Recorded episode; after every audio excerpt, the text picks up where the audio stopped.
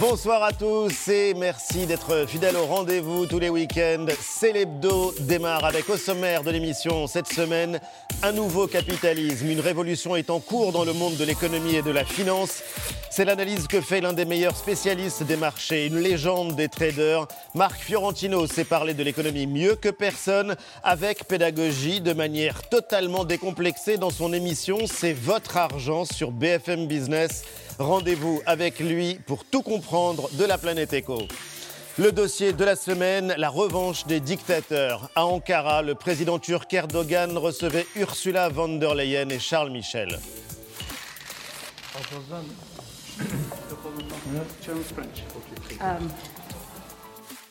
Une scène d'humiliation qui a fait le tour du monde en Russie. Une nouvelle loi qui permet à Vladimir Poutine de rester au pouvoir jusqu'en 2036.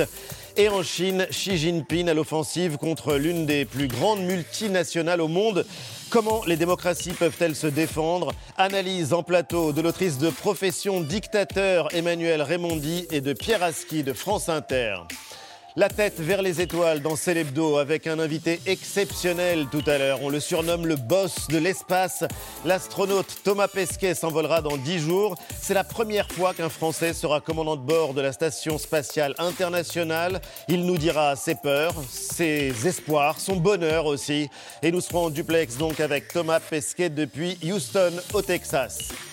Et puis après 20h, caméra embarquée avec les pompiers de Paris, un an au plus près des soldats du feu.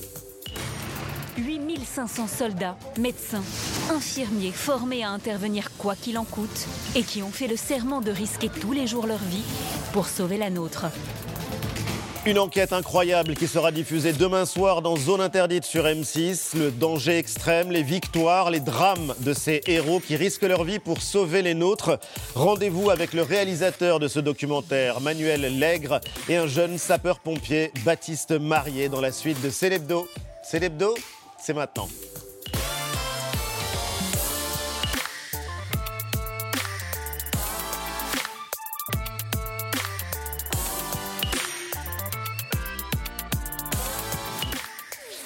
C'est l'hebdo avec l'équipe fidèle au rendez-vous. Jean-Michel, Eva, Antoine. Salut les amis. Bonsoir Ali. Et on retrouvera Mélanie euh, la semaine prochaine. Heureux de vous retrouver. Vous avez l'air en bonne forme. Eh oui. On tient le coup. Eh oui. Oui, oui. On est en pleine crise et pourtant les bourses battent des records. Qui sont les gagnants et les perdants de cette euh, séquence que nous traversons?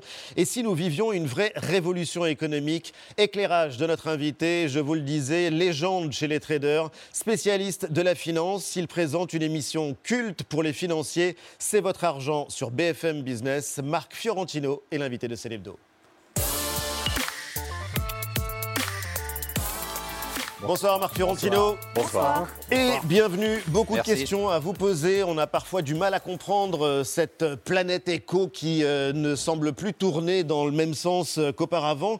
Vous avez été l'un des rois des salles de marché en France. Vous êtes euh, fondateur de la société de conseil Meilleur Placement et présentateur donc de cette émission BFM Business. L'accueil, c'est votre argent. C'est euh, tous les week-ends on en parlera. Vous avez lancé un drôle de compte à rebours, Marc Fiorentino. J-30 avant la libération. Bah oui, c'est la libération parce que vous savez, les marchés anticipent. On dit que les financiers anticipent, les bourses anticipent. Et nous, on essaye de se positionner alors dans le monde d'après, pas dans le monde d'après-demain, mais dans le monde On de va y demain. venir justement. Et, et c'est demain, c'est-à-dire que. Mais comment anticiper, comment prévoir, comment se projeter Bon, en pleine incertitude C'est un tout petit peu ludique, mais on arrive quand même à se projeter parce qu'on a des exemples. On sait très bien ce qui s'est passé en Chine. On sait très bien ce qui se passe aux États-Unis aujourd'hui. On sait très bien ce qui s'est passé en Israël. Et donc, on voit très Ça va bien. être la fête. Non, mais ça va être plus que la fête. Ça Ah, va être la, libération. Ça va libération. être la libération. Alors décrivez-nous à quoi C'est-à-dire- ça va ressembler la C'est-à-dire libération. que c'est très intéressant parce qu'il n'y a aucune incertitude sur le monde de demain. Vous savez que les économistes se trompent sur tout à peu près, mais là on est à peu près certain. C'est pas comme le journaliste. On est à peu près certain que le monde de demain, on sait à quoi il va ressembler. Pourquoi? Parce qu'on va y revenir aussi pour parler des marchés financiers. Il y a tellement d'argent dans le circuit. Tellement d'argent. Enfin, quand on regarde en France, notamment l'épargne, qui On a atteint des venir, on niveaux va y venir, absolument records. Donc, on est dans cette optique-là, c'est-à-dire de se dire, bon, on sait qu'aux États-Unis, on a déjà les informations des États-Unis qui sont en avance de phase, on va dire, de deux mois par rapport à nous. Mais décrivez-nous cette libération. On va consommer, on va sortir, on va aller au restaurant, au cinéma pour ceux qui le peuvent, on va voyager, Alors, je on vais va dire- rencontrer des gens. Je vais vous dire quelque chose de plus fort que ça, c'est-à-dire qu'on va oublier même la crise au bout d'un mois et demi et deux mois. C'est-à-dire que très rapidement, à partir du moment où on aura le top départ, le top départ, allez, on va dire que c'est l'ouverture des terrasses, des restaurants et des bars, à partir du moment où on va être dans cette optique-là, on va avoir une explosion de la consommation. C'est-à-dire qu'il faut se rendre compte qu'on est comme un élastique sur lequel on a tiré une fois, deux fois, trois fois avec trois confinements. Imaginez qu'on va tirer cet élastique-là, vous voyez comment il va sauter. Ça, c'est sûr. Mais donc, ça, c'est le monde de demain qui ressemblera au fond au monde d'avant. Il faut se projeter vers le monde d'après-demain. Oui, parce que c'est ça qui est intéressant. souvent. Oui, c'est intéressant parce que le monde de demain, ça va être le monde d'avant en pire. C'est-à-dire que toutes les bonnes résolutions qu'on a prises, euh, notamment environnementales, euh, notamment en matière euh, d'équilibre entre la vie de travail et la vie de la maison, tout ça, on va les oublier. Évidemment, on va faire Évidemment. Évidemment, on va faire le pire de ce qu'on peut imaginer. On va voyager, on va prendre l'avion, on va faire des trucs affreux. Euh, et puis ensuite, on va revenir à cette crise. Et dans le monde d'après-demain, on va revenir à des tendances qui étaient là avant la crise sanitaire et qui ont été accélérées par la crise Et sanitaire. vous allez nous les décrire parce qu'il y a une course, une course que vous décrivez, c'est une course mondiale, c'est la course euh, au vaccin. Le président de la République euh, tweetait vacciner, vacciner, vacciner. Ça, c'est euh, quelque chose d'important en termes de santé publique, mais pour vous, c'est aussi une question économique. Pourquoi? Absolument, parce que de toute façon, la vaccination et le taux de vaccination arrivé à certains, euh, je ne suis pas un spécialiste de la, crise sanitaire évidemment, nous permet de déclencher la reprise économique. On sait qu'aux États-Unis, déjà, la reprise économique a, est repartie. On a des chiffres qui sont totalement hallucinants hein, pour les États-Unis sur la reprise. On a une prévision de croissance, certains prévisionnistes qui pensent qu'on va être à 7,5 ou 8 Alors, petit boulot de pédagogie, vous allez essayer de nous expliquer un paradoxe, en tout cas quelque chose qui semble totalement euh, contre-intuitif. On est supposé traverser la pire crise économique et financière euh, depuis un siècle, et pourtant, les bourses flambent. Le CAC 40 est à 6000 points, ce sont des records historiques. Depuis Comment 2007, hein, c'est-à-dire qu'on on a effacé la crise des subprimes 2008, la crise de l'euro 2009 et 2010 et la crise sanitaire juste sur le CAC 40. Pour les bourses américaines, on n'est même pas à 2007, on est largement Et comment ça s'explique En fait, que c'est très les bourses soient au plafond alors qu'on est dans une crise économique? Alors c'est vraiment très simple. On a eu une crise sanitaire. Cette crise sanitaire, la décision des autorités mondiales, ça a été de privilégier la vie par rapport à l'économie. Donc on a eu la crise sanitaire, on a répondu à la crise sanitaire par l'arrêt complet de l'économie. Ça, d'accord. Donc jusque-là, c'est clair. Sauf qu'à partir du moment où les gouvernants et les banques centrales ont eu la responsabilité d'arrêter l'économie volontairement, c'est-à-dire que ce n'est pas une crise économique subie, c'est une crise sanitaire subie, mais pas une crise économique subie. À partir du moment où on a décidé d'arrêter l'économie, eh bien on s'est retrouvé dans un contexte où les banques centrales et les gouvernements ont décidé de compenser à l'euro près, au dollar près, au yen près, au yuan près, tous les effets de la crise. Imaginez un incendie énorme, c'est la crise économique mondiale, et vous avez des canadaires de banques centrales qui déversent des milliards sur le monde. C'est-à-dire qu'il n'y a jamais eu autant de création monétaire. On voit euh, des images d'imprimerie de billets. billets, ouais. Oui. La planche à billets n'a jamais autant tourné dans l'histoire non mondiale. Beaucoup euh, trop. Non, oui, peut-être à un moment, euh, Non mais beaucoup trop. la confiance va disparaître parce qu'on va se dire, mais en fait, cet argent, quelle valeur il a On en imprime beaucoup trop. euh, on ne produit pas des richesses à proportion. Est-ce que les dettes seront remboursées? Il y a aussi beaucoup de questions devant nous. Tout n'est pas, Ah non, non. tout n'est pas fait.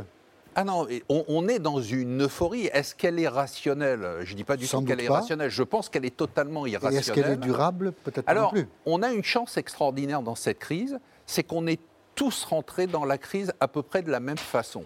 C'est-à-dire que ce que vous décrivez, et vous avez raison, un pays seul ne peut pas faire tourner la planche à billets. Quand l'Argentine le fait, quand la Turquie le fait, ils sont en crise et leur monnaie s'effondre. Mais à partir du moment où le le les. États-Unis le font, la Chine le fait, l'Europe le fait, eh bien, il n'y a pas d'effet monnaie, parce que normalement, c'est la monnaie qui devrait marquer le pas du manque de confiance que vous décrivez très bien. Or là, comme toutes ces zones économiques font la même chose, elles continuent à, à imprimer de l'argent. Et alors ensuite, elles sont grisées aujourd'hui. Et c'est là où le danger, je vous rejoins. Et on va en parler parce qu'il y a des bulles, il y a des choses très curieuses qui se passent sur les marchés parce qu'il y a des gagnants, des perdants. On va commencer par euh, les gagnants de, cette crise. Il y en a euh, toujours. Et on a vu euh, ces dernières semaines un club un club très fermé se constituer, celui des hommes qui ont dépassé la barre des 100 milliards de dollars de fortune personnelle. C'est absolument considérable. Regardez-les euh, à l'écran. Il y a euh, Bernard Arnault, donc euh, français, patron d'LVMH, Bill Gates, Microsoft, Elon Musk, Tesla, SpaceX, Jeff Bezos, Amazon. Et Warren Buffett qui les a rejoints. Et Warren Buffett qui est l'investisseur et qui les a rejoints. Lequel de ces cinq admirez-vous le plus? Alors Warren Buffett, forcément, parce que quand on est dans la finance, c'est une référence absolue, parce que c'est l'homme qui... C'est l'oracle. C'est l'oracle, euh, on, on, soupèse chacune de ses paroles, il a 90 ans aujourd'hui, il continue à, générer euh, des, profits absolument fabuleux oui, mais expliquez-nous, parce que d'abord, il ne se plante pas dans ses investissements, mais si on regarde de nouveau... Il se plante dans ses investissements, mais... il se plante moins. Quand il se plante, il se plante de pas beaucoup, et quand il gagne, il gagne beaucoup. Mais regardons de nouveau euh, ces quatre-là.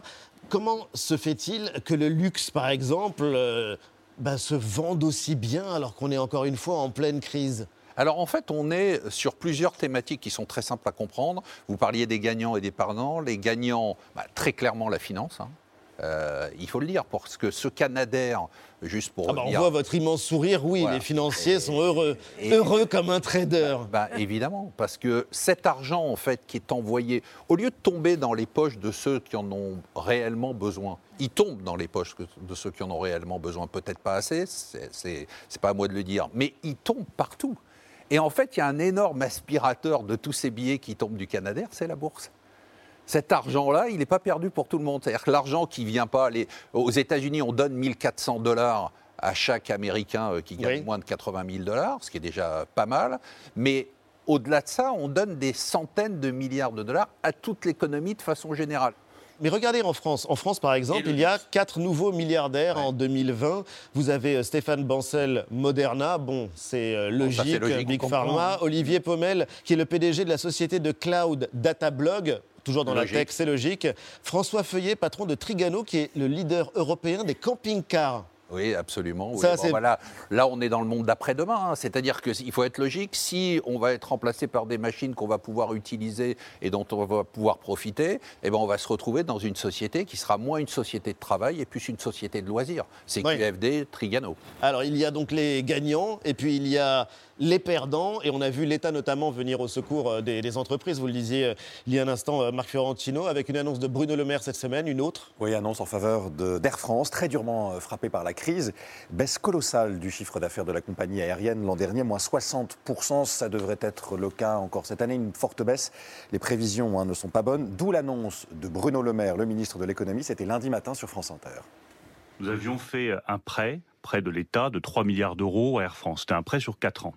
Ce prêt, nous allons le transformer en participation de l'État, en fonds propres de l'État dans l'entreprise. Donc c'était une aide provisoire, ces 3 milliards vont devenir une aide définitive. Deuxième soutien, euh, nous allons monter au capital d'Air France, puisque l'État va participer à une augmentation de capital d'Air France, et cette augmentation de la participation de l'État pourra aller jusqu'à près de 1 milliard d'euros. En tout cas, ça veut dire que l'État pourra monter jusqu'à un peu moins de 30 dans le capital d'Air France, un petit peu moins pour, ne pas prendre le contrôle complet de l'entreprise.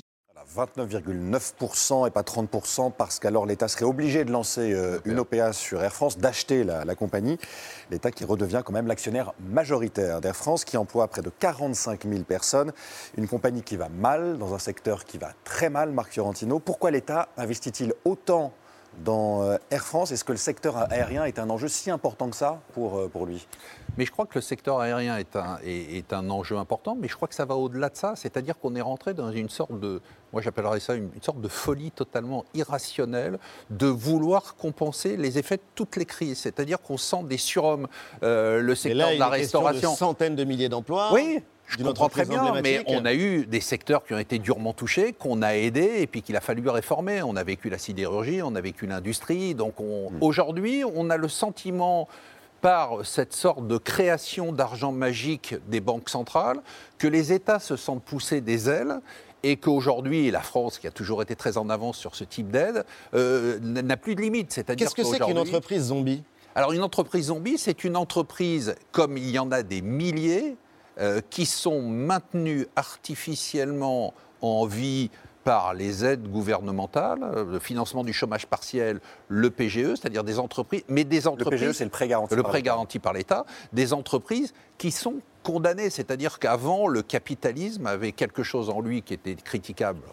Il était darwinien. Il était darwinien, c'est-à-dire qu'on considérait qu'à chaque crise, il devait y avoir un renouvellement, c'était ce qu'on appelle la destruction créatrice. Aujourd'hui, on n'accepte plus ça, c'est-à-dire qu'on va laisser des entreprises qui ne correspondent plus ni au monde de demain, ni au monde d'après-demain.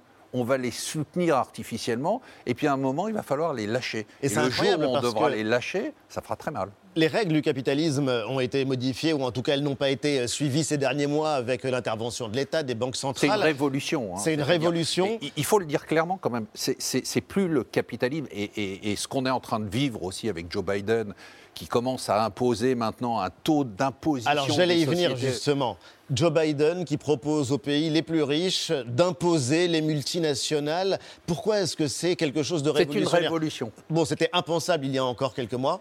Non, non, mais c'est une révolution parce que ça fait 30 ans que le taux d'imposition des sociétés est dans une spirale à la baisse. Il y avait une course et une compétition à la baisse entre, avec euh, des paradis fiscaux un peu euh, exotiques, mais aussi euh, l'Irlande, Singapour, la Hollande. Enfin, on était dans cette baisse-là. Et les États-Unis sont passés donc en 2017 de 35% de taux d'imposition à 21%. Donc on était dans une spirale et dans une concurrence, et nous on arrive toujours après la bataille, puisque nous on commence à baisser les taux alors que le monde commence à, le remonter. Et les États-Unis, par Joe Biden, disent deux choses. Disent, un, nous on va remonter un peu les taux d'imposition, de 21 à 28%, on était à 35%, mais ils disent, parce que ce sont les Américains et qu'ils imposent leurs règles, attention, nous on, monte à 20 on va monter les taux d'imposition, mais on ne veut pas de dumping fiscal. Donc on va imposer à tous les autres pays de ne pas nous faire une concurrence fiscale. Et ça, c'est très important. Et, alors, ce qui donc, est au très fond, important- ils réussissent à faire ce que, Que les les, Européens- Français, les Européens réclamaient depuis euh, des Ah, mais années et mais des c'est quand les même- Américains qui peuvent le Mais faire. c'est quand même fascinant. C'est la Enfin, puissance. je- Non, il mais faut- c'est il- fascinant, et Il faut, il, fascinant. faut, il faut po- se poser deux secondes parce qu'il se dire, nous, on a une monnaie commune. On n'a pas réussi à faire de convergence fiscale au niveau de la zone euro. Les Américains débarquent et en fait, il va se passer exactement ce qui s'est passé pour euh, le, secret bancaire. C'est-à-dire qu'à partir du moment où les Américains ont dit le secret bancaire c'est terminé, le secret bancaire c'était terminé. Alors il y a aussi une question, et pour le coup c'est votre cœur de métier, c'est l'épargne. Depuis le début de la crise, jamais les Français notamment n'ont autant épargné, ceux qui étaient évidemment en mesure de, de le faire. Pourquoi est-ce que c'est pas une bonne nouvelle que les Alors- Français épargnent, ou en tout cas une bonne nouvelle pour l'État? Ah non, c'est une très bonne nouvelle. Non, non, non, c'est une très bonne nouvelle. 200 milliards euh, de- de- de- d'é- d'épargne, de surépargne, attention, hein. c'est pas de l'épargne, c'est d'épargne en plus de ce que les Français épargnent habituellement. Parce qu'on se trompe sur ce chiffre, on dit 200 milliards d'épargne des Français. Non, Mais écoutez les membres du gouvernement, ils disent dépensez votre argent. Ouais, alors c'est 200 milliards de surépargne. Dans cette épargne, il y a une épargne, une partie d'épargne forcée. Celle-là, elle va revenir. On parlait de la libération, de la fête. Bon, ben celle-là, c'est toutes les dépenses qu'on n'a pas pu faire. On va évidemment les faire. Et puis, il y a le reste qui est une épargne de précaution. Et ça, c'est quelque chose qui, à mon avis, rejoint ce que disait tout à l'heure M. Apathy. C'est-à-dire que les, les Français ont conscience qu'on est dans un modèle un peu irrationnel, que l'État fait un peu n'importe quoi et que du coup leur retraite, on va dire ça de façon un peu caricaturale, n'est pas du tout assurée et qu'il vaut mieux s'assurer soi-même en mettant de l'argent de côté. Pourquoi laisser euh, son épargne sur un livret A, c'est pas forcément une bonne idée? Parce que c'est une aberration, parce qu'on gagne 0,5% alors qu'on a une inflation qui va être à peu près à 2% puisque les prix vont remonter à la libération. Et donc euh, on, on perd de fait 1,5% et qu'il y a d'autres placements qui permettent aujourd'hui au moins de compenser ça sans aller sur la bourse, sans acheter du bitcoin, sans aller sur des choses totalement irrationnelles. Assurance vie par exemple? Évidemment, à la base. Alors le monde change, même les jeux changent Eva. Le jeu emblématique du capitalisme. Le Monopoly, vous connaissez évidemment Bah ce oui. jeu, le jeu le plus euh, capitaliste, effectivement. Euh, nouvelle version euh, intitulée Monotonie, c'est le Monopoly version euh, l'année la plus longue. Alors vous allez oublier l'achat de rues et de gares. Regardez, on a fait une petite animation. La partie débute avec un test PCR, c'est obligatoire. Normal. Et à coup de dés, c'est parti avec une case évidemment Netflix, parce que c'est vrai qu'on a passé beaucoup, beaucoup de temps devant nos écrans. Et c'est d'ailleurs par écran interposé aussi qu'on a multiplié les apéros visio. Alors attention, il ne faut pas oublier de changer régulièrement son masque, et puis de sortir le chien. uniquement après avoir signé votre attestation. Et puis vous allez voir, c'est reparti pour un tour. Oh, dommage, vous allez, vous allez tomber sur une case.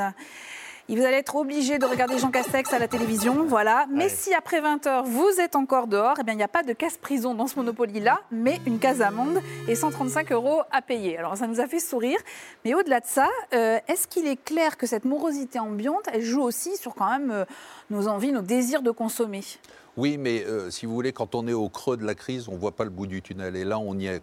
C'est-à-dire qu'effectivement, vous avez raison. Aujourd'hui, non seulement on ne peut pas consommer, mais on n'a pas envie de consommer. Mais à partir du moment où on sera sorti de cette crise, et on va sortir de cette crise, euh, on sera au contraire dans un effet de rattrapage. C'est l'image tout à l'heure de l'élastique que je prenais. On va être dans quelque chose d'extrêmement puissant. Est-ce que vous avez des données sur un éventuel engouement pour les crypto-monnaies? Vous parlez des bitcoins tout à l'heure, justement, parce que les gens, ils sont derrière leurs écrans au quotidien. Est-ce qu'ils n'ont pas envie, justement, presque de jouer avec cet argent-là Ah, mais ce que vous dites est tout à fait ce qui correspond aussi. Une des raisons, une des explications de la hausse de la bourse, c'est ce que vous décrivez. On appelle ça la gamification. Vous parliez d'un jeu. Bah, les gens La ont- gamification, le de la bourse. jeu de la bourse. C'est-à-dire le fait de dire, bah, finalement, euh, pourquoi jouer au Monopoly avec des billets, euh, des faux billets, alors que je peux demain euh, miser sur Elon Musk. C'est quand même plus excitant de miser sur Elon Musk en bourse que d'acheter euh, l'avenue de la, la rue de la Paix. Donc, D'où euh, la raison pour laquelle l'action de Tesla explose, explose, et que les le bitcoin explose. Et on appelle ça euh, du nom d'une plateforme gratuite aux États-Unis qui permet gratuitement de jouer à la bourse qui s'appelle Robinhood. On appelle ça les Robinhood traders. Et les a- Robins des Bois. les Robins des Bois, qui ne sont pas tellement Robins des Bois, puisqu'en fait, ils jouent euh, à spéculer Ça reste sur le des marché. traders. Ça reste des traders euh, en herbe. Alors vous Euh, êtes, en herbe, vous êtes euh, tous les week-ends euh, à l'antenne de BFM euh, Business avec euh, C'est votre argent. Vous parlez de l'argent de manière totalement décomplexée, à peu ouais. près comme euh, nulle part ailleurs. C'est très pédagogique dans un décor euh, de coffre-fort. Un vrai. Mais un alors vrai parfois, on a vraiment Ah bon, le sentiment. Ouais. Ah ouais Ouais, ouais, on a trouvé ça place Un Vendôme. vrai coffre-fort. C'est un vrai coffre-fort. Il est vide. hein. C'est une ancienne banque euh, nordique. Mais ce qui est assez génial, c'est que Le, le Tador c'est- aussi est vrai? Le Tador, je ne sais pas, mais en tout cas, vous parlez une drôle de langue. C'est un de-rating de, de l'Europe. Il y a l'ESCARE qui fait la législation de facture en SaaS. Souvent les WAC et tout ça, c'est un peu technique, mais on, on change un petit peu les, les, les fait paramètres. Une boîte comme STM se paye 12 fois le- les bits, c'est pas cher. Alors ça s'appelle le price earning de Schiller. Et c'est pas Donc c'est le shipping. Ils sont tous magnifiquement gaufrés sur la croissance et la pénétration. Qu'est-ce que Ah oui, c'est la pénétration en bourse, Marc Fiorentino? La pénétration d'un marché, c'est-à-dire le fait de prendre une part de marché importante. Et le WAC Le WAC, c'est un indice qui permet de déterminer le niveau de risque d'une société par rapport aux autres sociétés. Est-ce que je peux me permettre une remarque? C'est une Oui. affaire d'hommes, la finance, parce qu'il n'y a que des hommes sur Non, alors là, vous avez pris une seule émission. On a généralement une présence féminine. Alors, attendez, vous avez Une raison. présence féminine. Oui, C'est quand même un métier très masculin. C'est un métier hein qui est encore resté très masculin, de moins en moins. Bon, avant, c'était, oui, vous avez raison, c'était, je ne sais pas si vous vous souvenez, les images de la Oui, des marchés physique, à la hein. criée. Ouais, c'est ça, c'était ouais. très Oui. physique, hein, c'était marché à la criée. Donc Vous l'avez celui- pratiqué Ouais, Un peu. Avec Ah euh, ouais. les, Ouais, euh, évidemment, les on avait les couleur. vestes et Ouais, j'avais c'est j'avais ça. une Bas à la équipe et et on se bat, euh, c'est un peu le film Un fauteuil pour deux. Il fallait y aller. Celui qui criait le plus fort était celui qui avait le plus de chances de l'emporter. Le loup de Wall Euh, Street. voilà, mais là c'est terminé. D'accord. Vous restez avec nous, euh, Marc Fiorentino. Il y a eu euh, Oh, une grande nouvelle. Une quelle surprise. Comment Ah oui. la qualifier, Jean-Michel Jeudi matin, ben, de surprise. Comment qualifier la surprise Sinon, en parlant de surprise, jeudi matin sur nos téléphones portables, Emmanuel Macron va supprimer l'ENA. Comme ça, paf, d'un coup. Et effectivement, l'après-midi à l'Élysée, il a expliqué au directeur d'administration, on voit les unes euh, de, de vendredi matin, que l'ENA allait changer à défaut de la supprimer. Un peu de, de- de- de tromperie sur la marchandise. Qu'est-ce qui va se passer D'abord, le nom va changer. On ne change pas grand-chose quand on change le nom. Ça ne s'appellera plus ENA, mais Institut des services publics. Et puis, les carrières de hauts fonctionnaires vont changer. On parle des hauts fonctionnaires, c'est-à-dire ils feront un peu plus de terrain. Bon, voilà, c'est pas non plus euh, pas révolutionnaire tout ça. C'est peut-être important encore que on, y reviendra. En tout cas, c'était l'annonce de la semaine qui nous a pris par surprise. Euh, Emmanuel Macron est un énarque. hein. Euh, promotion Léopold et d'Arsengor en 2004, on voit la photo. Et puis Emmanuel Macron, ça on l'avait complètement oublié, nous avait prévenu. En 2019, conférence de presse, avril 2019, il rencontre des grands débats après la crise des Gilets jaunes et il dit Léna, c'est fini. Écoutez. Il faut supprimer, entre autres, l'ENA. Mais pas pour euh, se donner le plaisir de supprimer l'ENA. Je ne crois pas du tout. En quelque sorte, euh, au rafistolage. À la réforme, un peu. Ça a déjà été tenté par à peu près tous mes prédécesseurs. On va changer le classement de sortie, on va changer. Non, si vous gardez les mêmes structures, les habitudes sont trop fortes, les, les habitudes sont là. Et donc il faut tout supprimer. En fait, il ne l'a pas fait. Vous avez entendu quand même, juste petite parenthèse, il faut supprimer entre autres l'ENA. Euh, quoi d'autre? Alors, il y a d'autres surprises sans doute. À venir. Oui, sans doute devant nous. La, la scène qu'on a vue est extraite d'un documentaire qui est diffusé ce soir sur Public Sénat et qui sera sans doute visible un moment sur euh, le site de la chaîne. ENA, pourquoi tant de haine Ce sont euh, Alix et Tourneau et Émilie Lançon qui ont tourné ce documentaire? Et euh, ils nous racontent l'histoire de l'ENA, parce que ça aussi, on l'a un peu oublié. Avant que l'ENA ne soit créée, la haute fonction publique, c'était les copains qui entraient. Vous connaissiez le ministre ou le frère du ministre, vous pouviez devenir haut fonctionnaire. Et la haute fonction publique était médiocre. Donc, Michel Debré, sous euh, la- l'autorité du général de Général. Gaulle, ont mis bon ordre à tout ça et ont créé l'ENA. Le problème, en fait, l'ENA a toujours eu une bonne image dans l'opinion publique française, jusqu'au jour où les énarques qui devaient servir l'État ont commencé à le diriger. Ils ont été candidats aux élections et de serviteurs, ils sont devenus les patrons. Et là, depuis, l'opinion publique associe l'échec des politiques menées aux énarques, puisque c'est eux qui décident les politiques. Ils ne les appliquent plus, ils les décident. Le premier qui a inauguré ce mouvement, Valéry Giscard d'Estaing, on le voit ici, il descend les Champs-Élysées après son élection, c'était très moderne, en 1974, et vous allez voir le technocrate devenu président. Comment Valéry Giscard d'Estaing nous explique la politique archive Bonsoir, madame. Bonsoir, mademoiselle. Bonsoir, monsieur. Avec son élocution jugée hautaine, son français châtié et ses explications savantes, Giscard ne tarde pas à être assimilé à une caricature de technocrate. Nous connaissons les résultats. Ses causeries au coin du feu, avec son petit tableau, n'aident pas à changer son image. Il s'agit là de la production en termes physiques, des quantités produites. Comment se situe le chiffre de la France? Pour 1974, notre croissance aura été de 4,5%.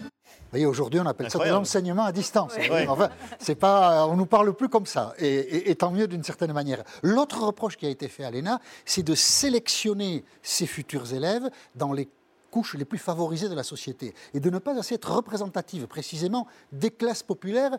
Petite archive, ce sont des élèves de l'ENA qui se présentent et qui disent de quelle catégorie sociale ils sont issus. Regardez bien, il y a quelqu'un que vous connaissez. Une élite à laquelle on reproche encore et toujours son endogamie. Les élèves sont presque tous issus d'un milieu favorisé. Yves Lyoncan, fils de professeur d'université. Martine Aubry, fille de haut fonctionnaire. Isabelle Bouillot, fille du directeur de société. Bernard Bajolet, fils d'ingénieur. Elisabeth Buxpan, fille de salarié. Louis Mermet, fils de représentant de commerce. Eh oui, Martine Aubry, euh, fille de haut fonctionnaire donc de Jacques Delors, c'était mignon. Donc ça, c'est dans le documentaire ENA, pourquoi autant de haine sur euh, Public Sénat. Euh, L'ENA, c'est utile, contrairement à ce qu'on croit, donc il ne faut pas la supprimer. La réformer, c'est déjà bien. Ça dit aussi quelque chose du capitalisme français, parce qu'on a des énarques à la tête de très grandes entreprises du CAC 40, Alexandre Bompard pour Carrefour, Absolument. Stéphane Richard à Orange. Euh, la liste, elle est longue, elle est très longue, on n'aurait pas assez d'une émission pour euh, tous euh, les euh, citer. Ça, dit beaucoup de choses du, rapport du capitalisme avec le pouvoir en France, hein, qui est un rapport très fort et qu'on connaît et qu'on a vécu euh, dans. Et, la différenciation entre la haute administration et la grande entreprise est parfois un peu difficile à faire. Enfin, moi, ça me fait penser un peu cette réforme à la réforme de l'ISF et de l'IF de l'IFI, quoi. C'est-à-dire qu'on supprime l'ISF, mais on garde l'impôt sur la fortune immobilière. C'est un peu ça, quoi. De la com. De- un peu plus que de la COP, parce qu'on a enlevé des choses dans l'ISF, mais on a gardé l'impôt sur la fortune immobilière. Merci Marc Fiorentino. C'est votre argent. C'est le vendredi à 20h sur BFM Business. C'est la conclusion de ce plateau. Heureux comme un trader. Bonne journée. Merci pour votre optimisme en tout cas et votre euh, talent de, de pédagogue. C'est le dossier de la semaine. La revanche des dictateurs. Erdogan, Poutine, Xi Jinping étaient dans l'actualité cette semaine. Des autocrates qui bousculent nos démocraties. L'analyse de nos invités. Emmanuel Raimondi, elle est l'autrice de Profession dictateur et Pierre Aski, spécialiste de géopolitique sur France Inter.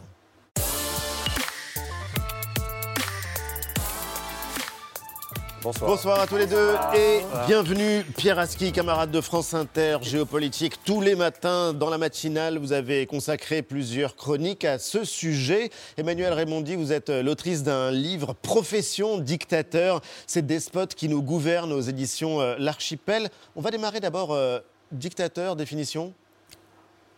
Ça dépend à quelle, école- à quelle époque on se situe. Euh, mais si on se situe à la nôtre, euh, personnalité autocratique qui gouverne sans partage, euh, qui fait fi des institutions de son pays quand elles sont encore démocratiques, par exemple en Russie. Oui. Euh, Et on va en hyper parler. concentration du pouvoir, euh, hyper contrôle de la société. Quoi de commun entre Erdogan, Poutine et Xi Jinping? Je dirais deux choses. Euh, la première, c'est un trait de caractère. Ce sont le culte des hommes forts. euh, euh, et, et- dans les trois cas, on a des personnalités qui se veulent indispensables, qui se pensent d'ailleurs, qui se vivent éternelles et donc indispensables. Et puis, il y a un point commun entre les trois pays. Ce sont des anciens empires qui ont été bousculés par l'histoire. Euh, et qui ont une revanche à prendre sur leur propre histoire, que ce soit la Chine, qui euh, parle beaucoup de son siècle d'humiliation, etc., euh, l'Empire ottoman, qui s'est effondré et, dont Erdogan se veut un peu le, le- la, la- la- une sorte de revival moderne, euh, et évidemment Poutine qui euh, euh, se réfère à la fois à l'Empire russe, Des donc, l'orthodoxie, etc., et aussi à l'Empire soviétique, puisque pour lui, c'était la fin de l'URSS, c'est le plus grand désastre du XXe siècle. Donc il y a, y a cette, ce point commun qui est, qui est très fort entre les trois. Et chez les trois, vous le disiez, l'obsession de conserver le pouvoir, quoi qu'il en coûte, et jusqu'au bout. Mais d'abord, retour sur l'image de la semaine. C'était mardi à Ankara, au palais présidentiel.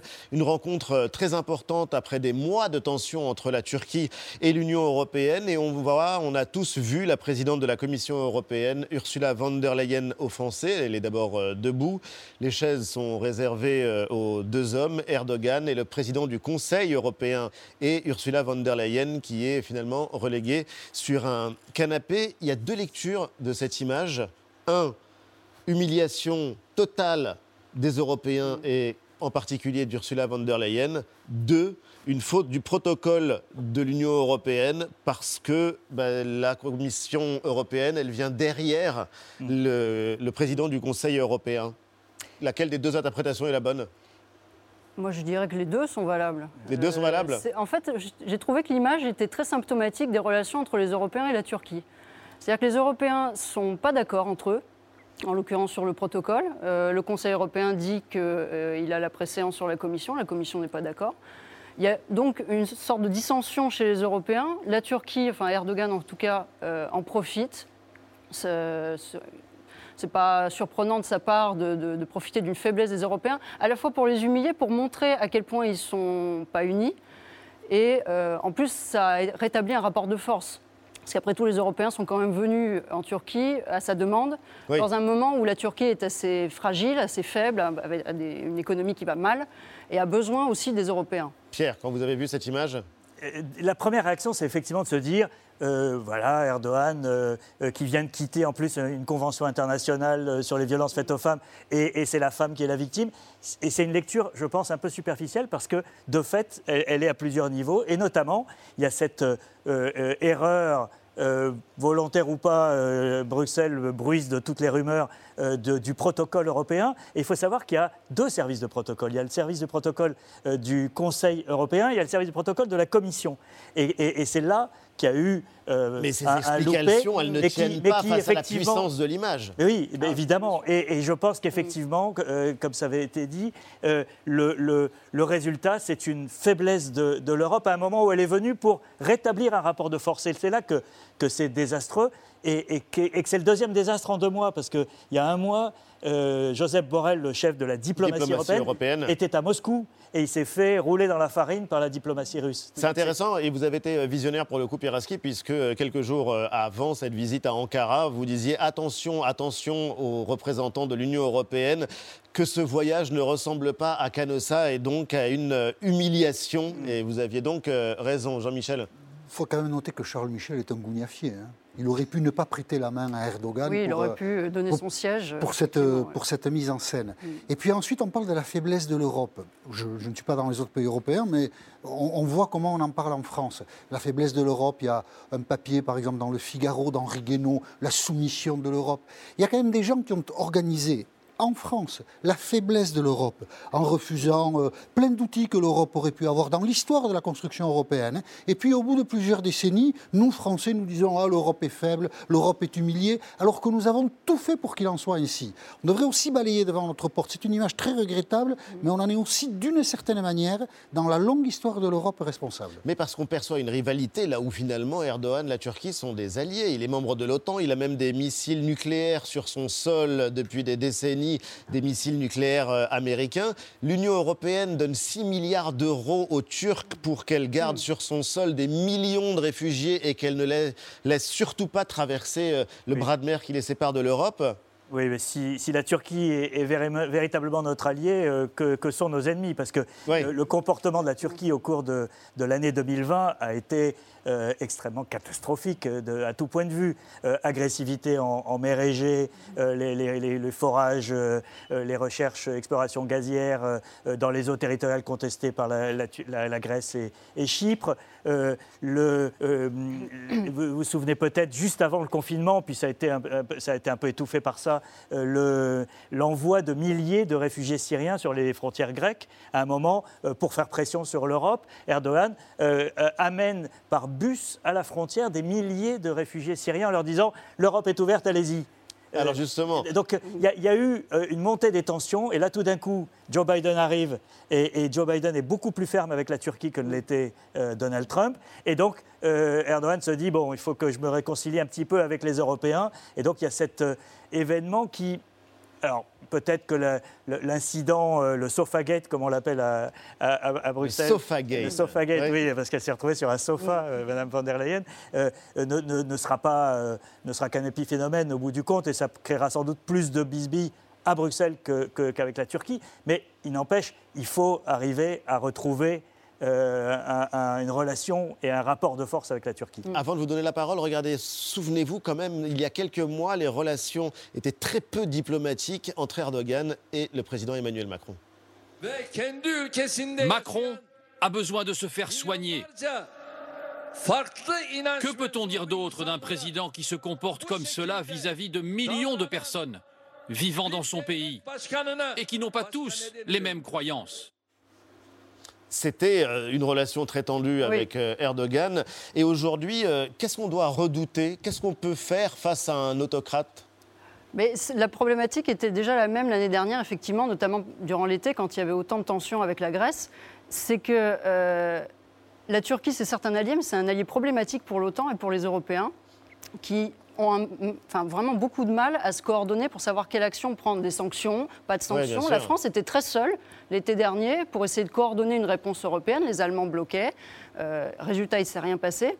La Turquie, elle a son propre agenda, Erdogan, il a son propre agenda, et indépendamment du fait que la Turquie soit alliée avec les Européens, il suit son- ses objectifs euh, qui sont de, de redonner à la Turquie une place euh, de puissance dans, dans le monde musulman, sur les pourtours de la Méditerranée. Et euh, effectivement, face à lui, pour l'instant, il n'y a pas tellement de réponses. Analyse de Pieraski, c'était euh, l'Europe est végétarienne dans un monde carnivore.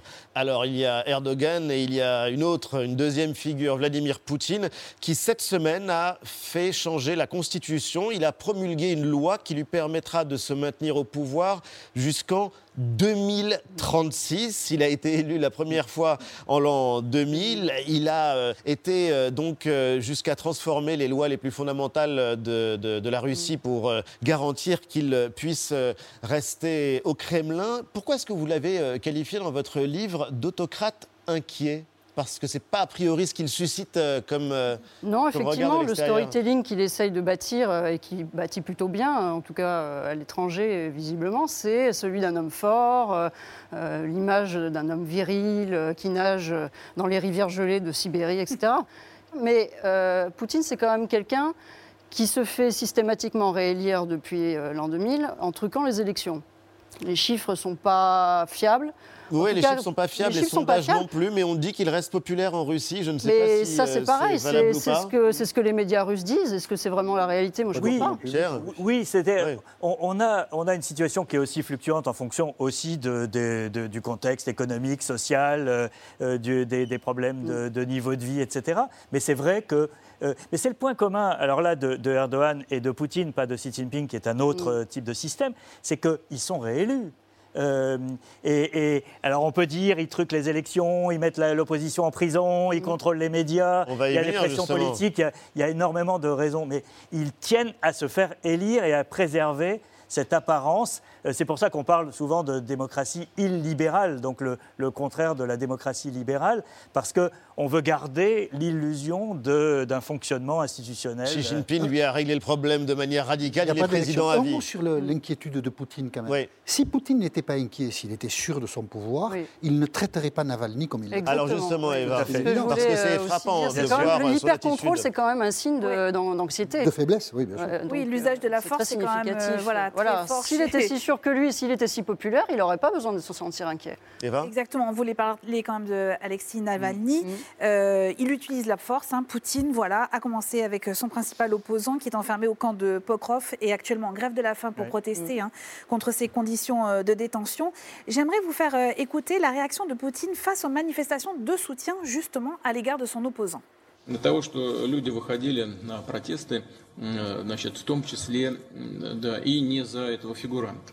Именно тогда, когда во всех странах мира, в том числе у нас, возникает усталость у людей, возникает накопленное раздражение, э, возникает недовольство, в том числе э, по отношению условий, в которых они живут.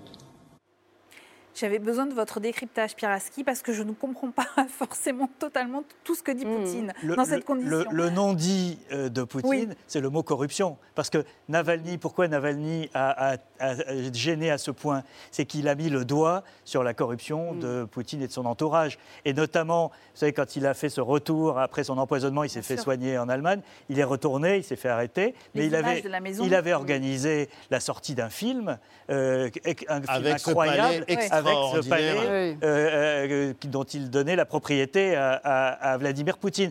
Et cette histoire de la corruption, il avait déjà euh, exposé la corruption de Medvedev, l'ancien Premier ministre.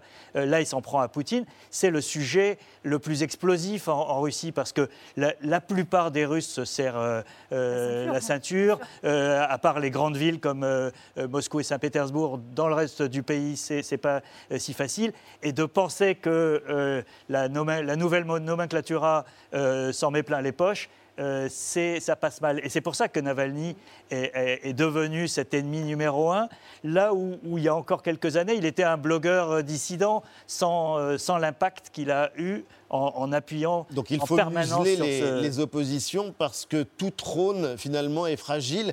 Troisième figure, Xi Jinping. Et cette semaine, où il y a quelques jours, on a assisté alors à une vraie inversion des rapports de force. Et ça, c'était aussi passionnant de, de l'observer. Jusqu'alors, on avait l'impression que la Chine était l'usine du monde et qu'elle était dépendante des multinationales qui venaient y fabriquer leurs produits. Et tout a basculé, la preuve par H&M. Oui, depuis une semaine, euh, c'est cette marque de vêtements qui est connue dans le monde entier, qui est boycottée euh, en Chine, boycottée parce qu'elle a décidé de ne plus utiliser de coton en provenance du Xinjiang, la province où les Ouïghours sont opprimés. Et en Chine, eh bien, un boycott, c'est assez radical. Plus de produits H&M sur les principaux sites de vente en ligne, plus de magasins H&M référencés et indiqués sur les applications de géolocalisation, et un appel lancé à, à démissionner, appel lancé aux salariés chinois du géant suédois, pour qui euh, la Chine est quand même un, marqué- un marché de poids, marché important, c'est son troisième dans le monde. Euh, Pierre Aski, qu'est-ce que dit cette affaire euh, de la réalité, de la puissance du pouvoir chinois? La, la Chine estime aujourd'hui qu'elle est en mesure de, de dire aux Occidentaux, vous voulez gagner de l'argent en Chine, nous sommes le premier marché, euh, etc. Ben, vous, nous- vous, nous- vous respectez nos, nos règles. Euh, et notre règle, euh, c'est vous ne parlez pas des problèmes qui, qui fâchent. Et on prend une marque, on fait un exemple. Il y a un proverbe chinois qui dit euh, tuer le poulet pour effrayer les singes. C'est-à-dire, on, prend un poulet. Tuer le poulet pour effrayer les singes. On, on, massacre le poulet, on, on, lui fait vraiment très mal. Euh, et, les singes qui regardent se disent oh, ils sont vraiment méchants, on va se tenir à carreau. Et c'est exactement ce qui se passe. La Chine pense, et ça, c'est, le, je pense, le point le plus important du moment, elle pense que son heure est arrivée. Elle pense que les États-Unis et l'Europe sont en déclin euh, irrémédiable et que le siècle chinois commence. Et donc, euh, elle ne prend plus de gants. Question à tous les deux, est-ce que les démocraties sont forcément plus faibles que ces pouvoirs-là, que ces régimes-là? Moi, je pense pas. Non? Euh, il, peut y avoir un moment de stupéfaction, en fait, quand euh, quelqu'un comme Erdogan fait un coup d'éclat, bah, typiquement ce qui s'est passé cette semaine. Bon, ça surprend, mais c'est vrai qu'à force d'être surpris, on devrait quand même avoir une certaine habitude du comportement de ces personnalités-là. Il y, a, toujours quand même, j'en reviens un petit peu à ça parce que je pense que c'est le vrai problème fondamental, un problème de, coordination de la réponse et une certaine pudeur à utiliser le rapport de force que ces gens-là n'ont absolument aucun scrupule à utiliser. Même question, les démocraties sont plus faibles? Elles ont un problème, c'est que D'abord, elles ne pratiquent pas ce qu'elles euh, professent. Mm. on, ne sanctionne pas Non, mais surtout, on, dit qu'on est euh, contre les dictatures parce que, au nom de valeurs, et nos valeurs ne sont pas forcément mm. très bien respectées chez nous. Mm. Et donc, on, a, euh, on parle d'exemplarité, il faut qu'on la pratique aussi pour avoir un modèle qui tienne la route. Et la deuxième chose, c'est que nos démocraties, elles sont effectivement dans une phase fragile. Euh, on parlait de, ces autocrates qui prolongent leur pouvoir éternellement. Euh, nous, on a des présidents qui n'arrivent pas à faire un deuxième mandat, que ce soit nos deux derniers présidents français ou Donald Trump aux États-Unis. Euh, donc, on, sent bien qu'il y a une insatisfaction de nos opinions publiques par rapport à la mise en œuvre de ce que nous professons. Merci à tous les deux. Vous euh, restez euh, avec nous. Euh, invité exceptionnel maintenant. On va lever la tête vers les étoiles. Il nous fait rêver depuis son premier voyage dans l'espace et il s'envolera dans quelques jours, le 22 avril prochain, pour rejoindre la Station spatiale internationale. C'est la première fois qu'un Français y sera commandant de bord. Le boss de l'espace, titré cette semaine Paris Match. Il est en duplex avec nous depuis Houston, au Texas. Bonsoir Thomas Pesquet. Bonjour Ali. Est-ce que je dois dire euh, commandant Pesquet? Non, c'est non, c'est pas la peine. On peut juste dire Thomas, c'est bien. Thomas, c'est pas mal. Vous êtes euh, dans un Airbnb, ce qui explique la décoration que vous n'avez pas choisie, parce qu'il faut penser à la légende. Thomas, vous n'avez pas choisi ce tableau qui est derrière vous. Je le dis en souriant, mais euh, j'ai la voix qui tremble rien qu'à le dire. Nouveau décollage dans dix jours. Dans quel état d'esprit êtes-vous? On est extrêmement concentré en fait. On essaie de régler les, derniers détails. On a, fait le plus gros vraiment. On, a l'impression que le plus gros de la bataille est derrière nous, que tout va être prêt. On a les dernières nouvelles de. On est à Houston, donc on a les dernières nouvelles de notre véhicule, de notre fusée, de notre capsule, de Cap Canaveral assez régulièrement. Nous, on met les, touches finales à l'entraînement. On essaie d'arriver le plus en forme possible. Et puis en bonne santé aussi. On est en quarantaine médicale. Il ne s'agirait pas d'attraper, évidemment, je vais le dire tout de suite, la Covid avant d'aller dans la station spatiale. Ce ne serait pas une bonne idée. Ou d'exporter le Covid aux extraterrestres, je le dis euh, en souriant. Mais en l'occurrence, vous allez être donc le premier Français commandant de bord de cette station spatiale internationale. Quel est l'objectif de cette mission?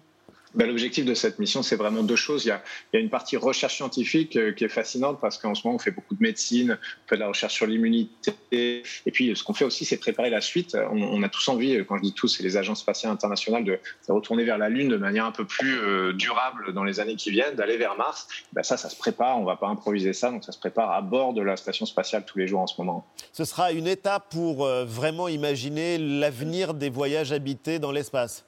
Oui, exactement. C'est vraiment grâce à cette connaissance qu'on a de, de, l'humain dans l'espace depuis presque 20 ans, depuis 20 ans d'ailleurs avec la station spatiale, qu'aujourd'hui on est capable de se projeter vers la, vers la Lune, que demain on sera capable de se projeter vers Mars. Alors c'est pas facile, hein. la Lune c'est mille fois plus distant, mille fois plus loin que la station spatiale, 400 000 km au lieu de 400, et Mars est encore mille fois plus loin. Euh, donc pour l'instant on sait le faire qu'avec des rovers, mais un jour, grâce à la station spatiale, ben, on saura le faire avec des équipages humains. 400 km, euh, vous allez être en orbite donc euh, dans la station spatiale internationale. Ça fait six mois que vous entretenez, euh, que vous entraînez comme un athlète. Est-ce qu'il y a aussi une dimension psychologique de l'entraînement? Quel type d'exercice peuvent vous préparer à une épreuve pareille? Oui, il y en a une, effectivement. Alors, il y avait aussi beaucoup de gens, comme on a, on a connu bah, la même situation sanitaire que tout le monde, beaucoup d'isolement, beaucoup de, euh, de, choses qu'on fait différemment maintenant à cause du Covid. Euh, donc, est-ce qu'un an d'isolement, c'était la meilleure préparation pour six mois d'isolement? Je ne sais pas, je vous le dirai en revenant de la mission, mais, c'est ça qu'on a eu l'impression de vivre un peu ça. Euh, mais on se met dans des situations extrêmes aussi, un petit peu. On s'est on mis en, en spéléologie pendant neuf jours pour perdre ses références, en fait, pour perdre, pour perdre tous ses repères habituels. Euh, on s'est mis sous l'eau pendant neuf jours dans un module pour simuler une mission d'exploration et puis simuler le, risque, enfin ressentir le risque et être en, expédition. Donc il y a beaucoup de beaucoup d'entraînements comme ça qui veulent vraiment nous, nous confronter un petit peu à nous-mêmes et puis à des situations dangereuses pour qu'on soit capable de réagir une fois qu'on est en mission. Vous êtes euh, le français, la personne qui a été choisie parmi des centaines, des milliers de candidats. Quelle est la qualité, votre qualité principale qui fait que euh, bah, c'est vous et pas d'autres?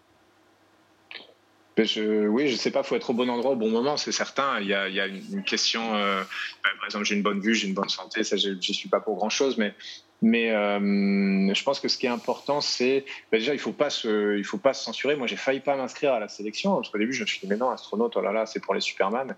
Et en fait, c'est un ami qui m'a dit, euh, ouais, c'est un ami qui m'a dit mais non, regarde, t'es pilote, t'es ingénieur de, dans le spatial. J'ai dit ah oui, c'est vrai.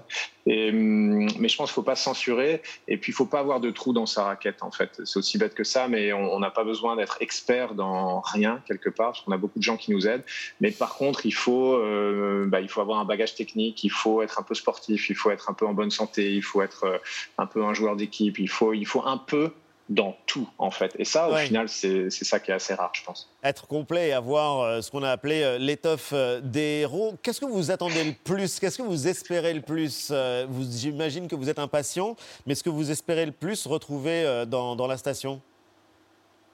Ah, je pense que la, sensation d'impesanteur, elle est quand même assez dingue. C'est vraiment se, libérer en fait de toutes les contraintes du corps, comme si tout d'un coup le, poids, euh, hop, tout ça s'échappait comme, de, de l'eau se, vide dans un évier. C'est un peu cette sensation-là. Et puis on a cette liberté. Tout le monde a rêvé, je pense, quand il était enfant ou plus tard, de, voler, de voir la terre d'eau, etc. Mais nous, on le vit en vrai, donc ça, c'est quand même fantastique tous les jours.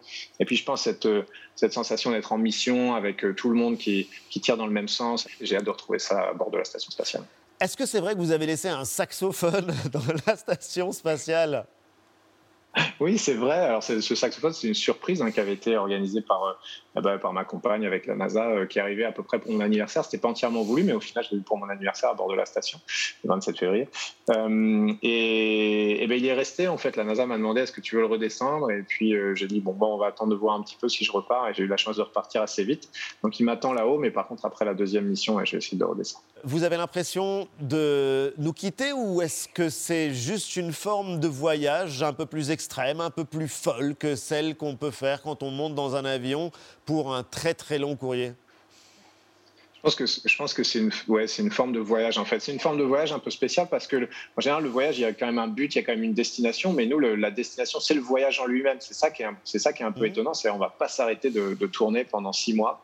Euh, mais euh, mais c'est comme ça que je le vis je le vis. C'est vraiment une parenthèse en fait parce que tout est tellement différent en fait. L'environnement est différent la manière dont on se dont on se meut est, est, différente les même les vêtements sont différents parce que c'est pas des choses que je, que je porte normalement mais qui vont m'attendre là-haut qui ont été envoyés pour moi les, gens sont différents, tout est différent.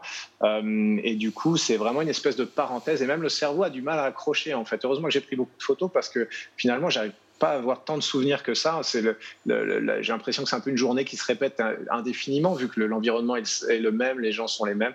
Donc, euh, donc voilà, c'est cette parenthèse un peu bizarre qui arrive pas souvent dans la vie, mais qui permet aussi, je sais pas, prendre un petit peu de recul et puis de réfléchir un peu parfois.